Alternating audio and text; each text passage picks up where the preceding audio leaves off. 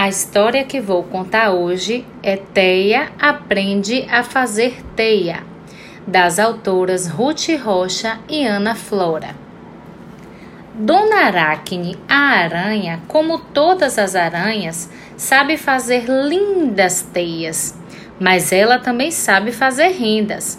Foi ela quem ensinou a mulher do sapo a fazer rendinhas para o casamento dela. Convidou a Teia para vir aprender a fazer renda com ela.